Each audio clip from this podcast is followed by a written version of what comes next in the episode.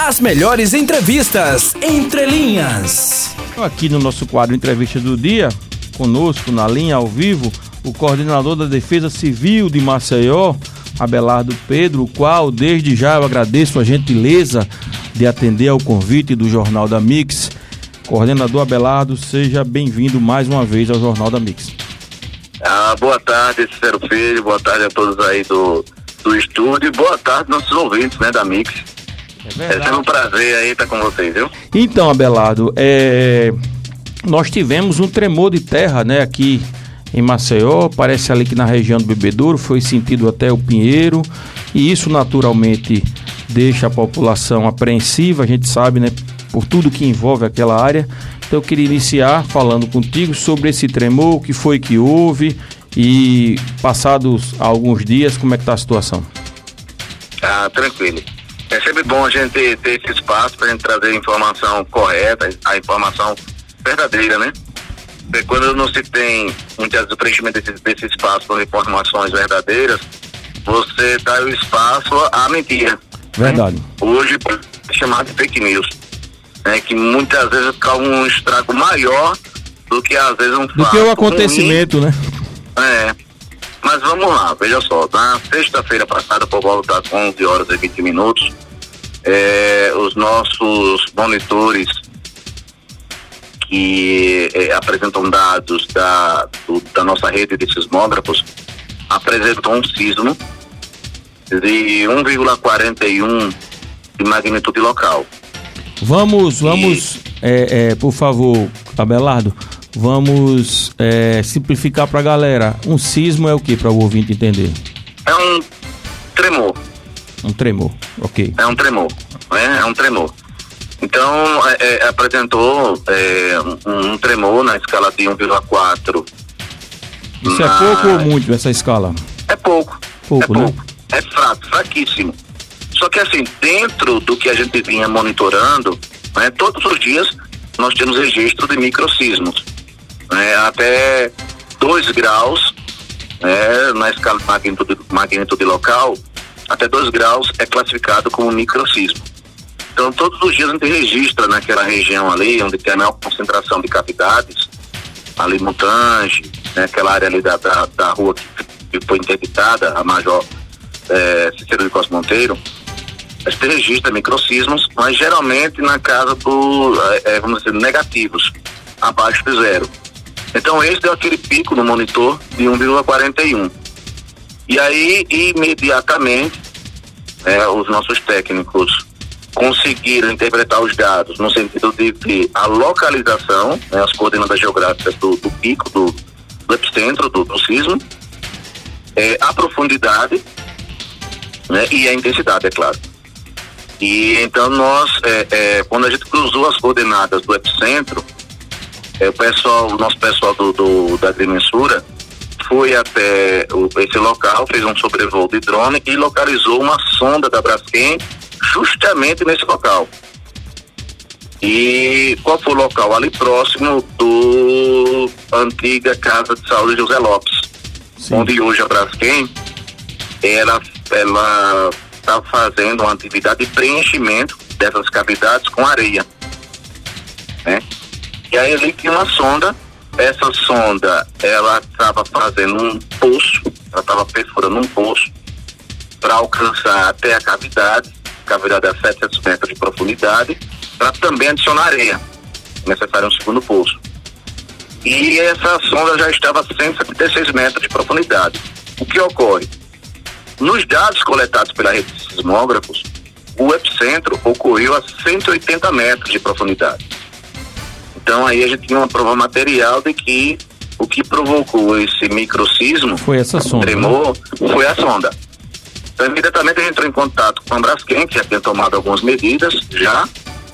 É, é, é, convocamos uma reunião de emergência, né, o pessoal se dirigiu lá para a Defesa Civil, os técnicos da Braskem, cruzamos as informações e aí bateu em cima realmente dessa sonda. Então, ali 90% de a, a, a, motivação que motivou esse microsismo ter sido a atividade dessa sonda a cerca de 180 metros de profundidade. Agora, Belardo, então, você falou que é, todos os dias nós temos ali é, microcismos, né? Ou seja, pequenos hum. tremores que até nessa escala até 2, né, é, são considerados microcismos, ou seja, tremores de pequenas proporções.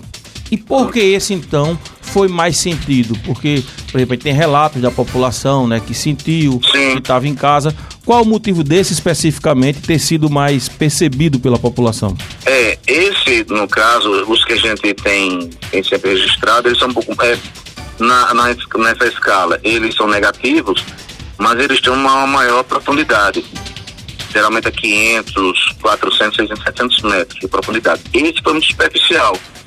Ah, então esse, sim. como ele foi mais próximo da superfície, foi mais é, sentido. mais próximo da superfície, então ele foi, foi mais sentido. É como se de repente algo, por exemplo, agora você tivesse aí com uma bolinha de ferro de, de 50 gramas, essa bolinha batesse, caísse agora a sua vez e caísse no chão. Pronto, caiu no chão aí, ela vai dissipar uma onda de energia que vai ser sentida pelos pés de vocês. Então, como ele foi superficial, muito superficial, mesmo sendo fraco, ele foi sentido. Sim. Principalmente é, é, em locais aqui no Pinheiro, onde você ainda tem alguns edifícios ocupados. Porque aí é o que a gente chama de efeito de pêndulo, quanto mais alto o prédio, mais sensível ao abalo. Então, as pessoas realmente sentiram. Sem contar que tem também o efeito, eu acredito, é, Abelardo, o efeito também psicológico, né? Lógico ah, que as pessoas sentiram, mas imagine, né? Numa, numa região não. dessa, com tudo que vem acontecendo, não é? Naturalmente não, é, a pessoa ainda sentiu mais, né? Não, exatamente. Aí é, nós é, imediatamente, junto lá com a Braskem, decidimos então é, é, recomendar a suspensão dos trabalhos, interrupção dos trabalhos né, de preenchimento das minas, né?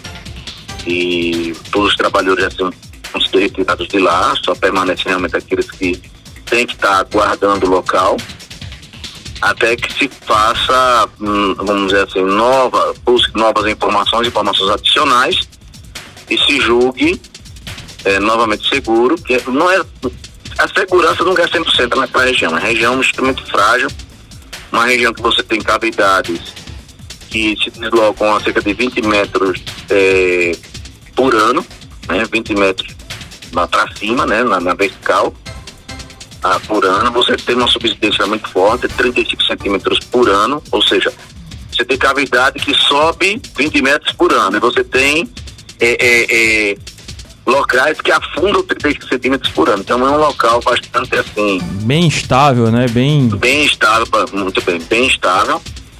É, mas aí o trabalho que tem que ser feito é esse, é de preenchimento dessas cavidades com areia para se evitar o ciclo. Se o ciclo seria justamente essa cavidade ela chegar até a superfície, que é o pior que pode acontecer numa situação como essa.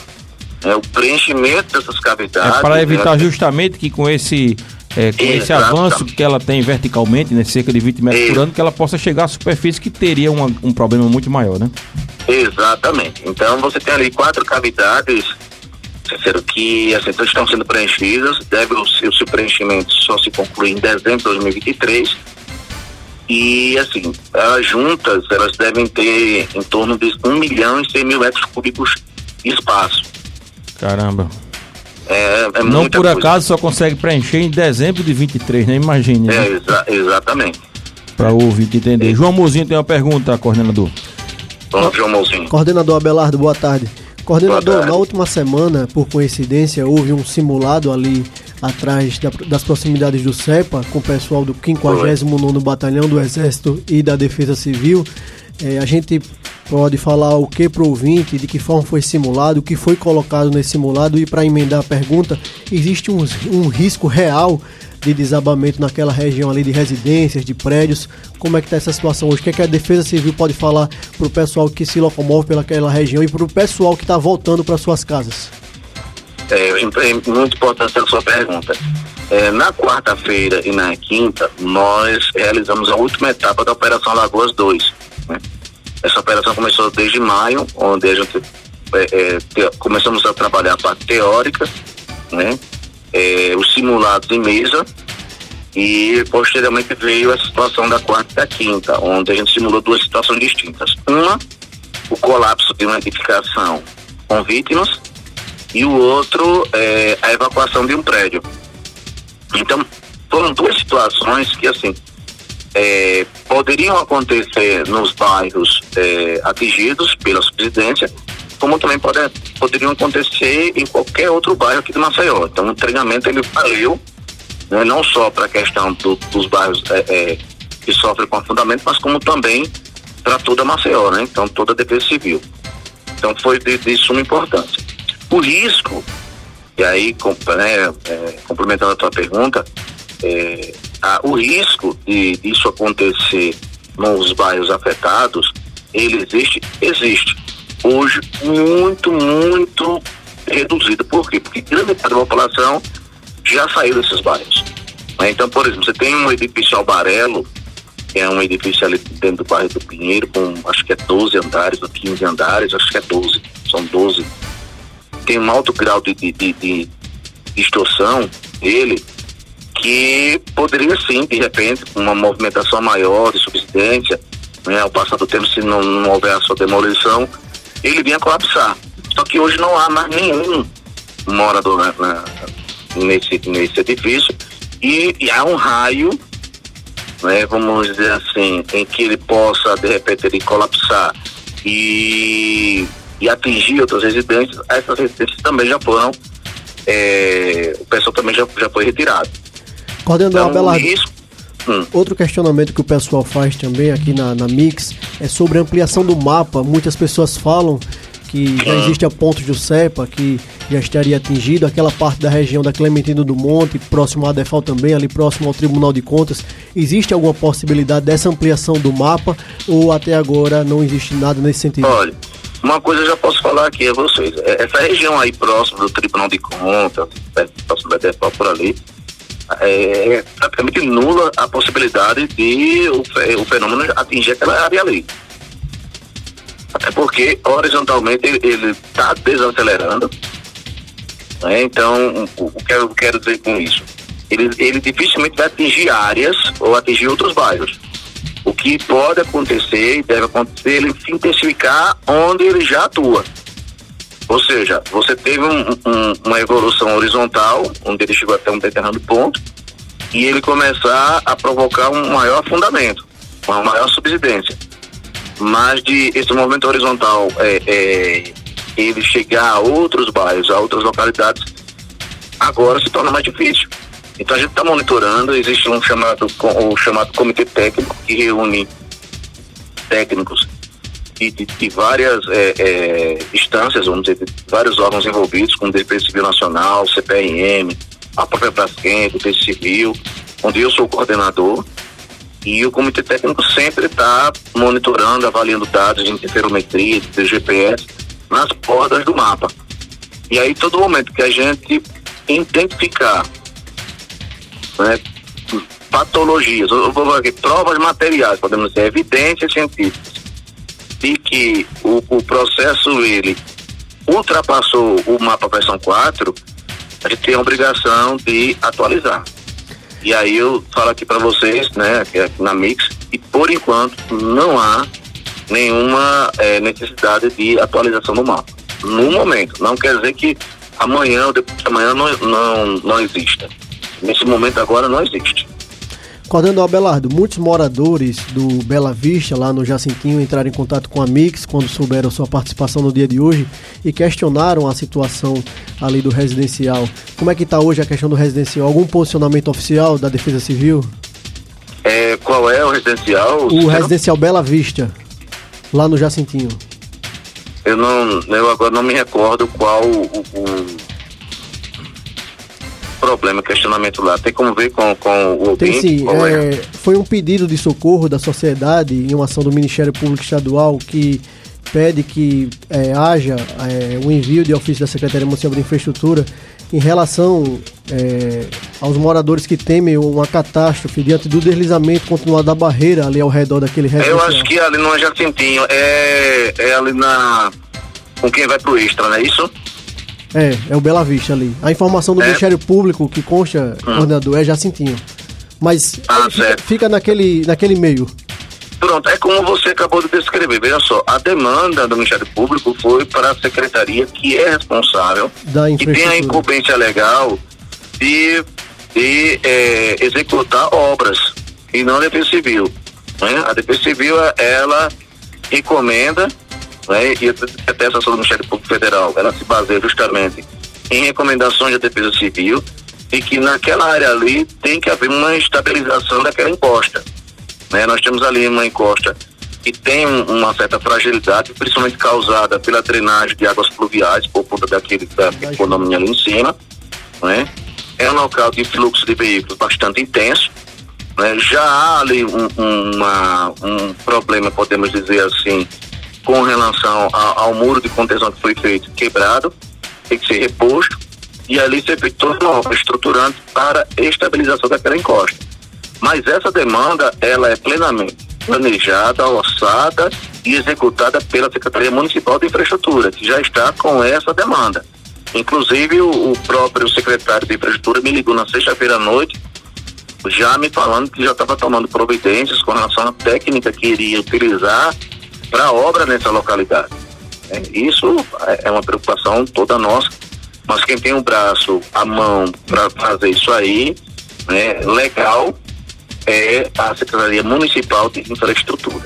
É, coordenador, para a gente concluir a nossa entrevista, chegando no nosso tempo, eu queria é, perguntar ao senhor o seguinte: é, você nos trouxe a informação, Belardo, que hum. esses quatro poços que estão sendo preenchidos com areia deve ter a conclusão né, desse enchimento ali em torno de dezembro de 2023, né? Ou seja, daqui a dois anos.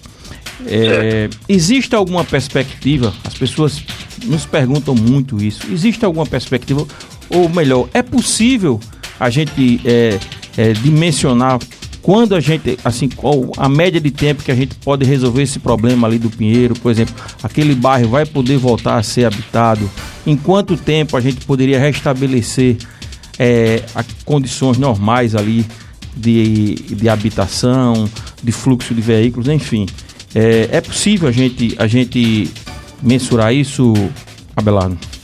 Uh, Para algumas utilidades, algumas funcionalidades urbanas, é, eu diria que em pouco tempo, como por exemplo, como você falou aí, a questão de, de trânsito de veículos, isso pode se fazer um desenho, né, de acordo com o monitoramento, enfim. Agora, com relação à questão de habitação, por conta do processo de subsidência, eu, na minha opinião, né? É, com base em tudo que já venho estu estudei e venho estudando, né? inclusive casos espalhados pelo mundo, né? como Tuzla, é, na Bósnia, na França, em Detroit, nos Estados Unidos, enfim, em vários outros lugares, 30 anos. Em menos de Caramba. 30 anos você não tem uma, uma estabilidade total da região. Porque esse preenchimento das cavidades, ele evita o sick-hold mas não evita que o sal lá embaixo, a gente está falando de uma camada de sal, a gente está falando de, de, de um, um, local em que chove 2 mil milímetros por ano, né, de, de, chuva, tem um volume pluviométrico de 2 mil milímetros em média. É, esse ano choveu até, já a gente já está em quase 2.600 milímetros. Então chove muito, né? Então, essa, toda essa água entrando em contato com, com essa camada de sal e com os espaços que foram provocados por conta da exploração, vai provocar uma, como, provoca uma acomodação. Essa acomodação não é rápida. Né? A natureza não vai ter pressa. De, tem um tempo da natureza, né, Abelão? O tempo da natureza, tá certo? Então, você tem alguns assuntos que, que dizem, tipo, uma alpinista, 10 anos, outras 40 anos, mas eu fico com 30 anos né? Eu fico com 30 anos. Mas para vias urbanas, como você falou, para a gente ter um melhor fluxo de transporte, porque a gente sabe que aquela região com a interdição ali, né, de, de, de áreas, é, prejudicou naturalmente, claro, né? Teve um efeito, né? Um reflexo, um nexo é, de causalidade. No, a gente vai poder usar aquelas vias em pouco tempo, pelo menos para transporte? Ela sendo bem monitorada, né, ela sendo bem monitorada, agindo de forma correta, né, com serenidade, é, eu acredito que sim. Né? Essa, é, não aquela a Major Cicero Quase Monteiro, ali não, porque ali vai afundar e com o passar dos anos pode ser até que a lagoa é, ela avance cada vez mais chegando até ali. Né? Isso aí é um, uma especulação. Mas ali, a, a ladeira do Calmon, a Belo Horizonte, são vias em que pode sofrer com subsidência, mas de forma muito leve. Então, se racha a pista, aparece um, uma deformação, se recompõe. Tá certo? Não é coisa que tem muito risco. Mas é, mas é sempre monitorada. Claro. Eu acho que você é testemunha, sincero, porque você e o pessoal que está aí no, no, no, estúdio da Mix, e quando eu assumi é, é, a, a, Defesa Civil, existia todo um pavor de que a, a, a própria ladeira do Calmon seria interditada. É verdade. Nós falamos Entendeu? com você, pautamos isso aqui, você veio tranquilizar é, a população, porque inclusive estavam rolando é, é, é, cards, publicidades nas redes sociais com dizendo data, que né? é com data que a, que a ladeira do Calmon seria fechada. É, quer dizer, aí não aconteceu. Eu vi que não havia necessidade. É, e você bancou entendeu? isso aqui, fazendo jus à informação, você bancou isso aqui, Abelar, da época, dizendo que Pronto. não seria necessário, não precisaria fechar e realmente aconteceu. Entendeu? Pronto, exatamente. Então a gente vai nessa linha, sabe, Cícero? No dia que eu chegar aqui na, na Mix e dissesse, olha, tem que fechar isso aqui, tem que fazer isso aqui, é porque eu tenho convicção do que eu vou estar falando, tenho números, tenho dados, tenho estudos que reforçam. E a gente acredita então, muito nisso, viu, Belardo? Na sua, na sua palavra, na sua voz, porque a gente sabe da sua competência, da sua serenidade. Pronto, obrigadão, obrigadão mesmo. Então a gente agradece, Belardo, mais uma vez a sua participação aqui no Jornal da Mix e até uma outra oportunidade. Um abraço a todos, um abraço aí aos ouvintes também. Então é isso, vocês ouviram aqui no, na entrevista do dia Abelardo, né, João Abelardo Pedro, que sempre, né, cara, vem com, com muita serenidade, tranquilidade, tranquilidade pra... né, sem, sem muito sem alarde, sem muito alarde, né? Sem ser espalhafatoso, porque a gente tem muitas pessoas que ocupam cargos públicos que gostam, né? De chamar atenção, de ser espalhafatoso. Abelardo não, né? Ele vem no caminho inverso. Vem com a técnica, vem com a serenidade. O que é é, o que não é não é e acabou, né? E Exatamente. é assim que tem que ser. Então a galera aí vai ficar, pode ficar mais tranquila, porque como a Abelardo falou, é, foi um tremor de pouca intensidade, só foi mais sentido, e aí é bom quando você traz uma pessoa que entende, né? Só foi mais sentido, galera, porque esse tremor ele foi mais próximo da superfície. Enquanto todos os dias nós temos lá, pequenos tremores, mas que são tem seu epicentro ali por volta de 500, 600 metros, né? De profundidade. Esse foi a cento e poucos metros, então por isso que a gente sentiu mais, mas nada assim de uma gravidade, foi a atuação de uma sonda. As melhores entrevistas entre linhas.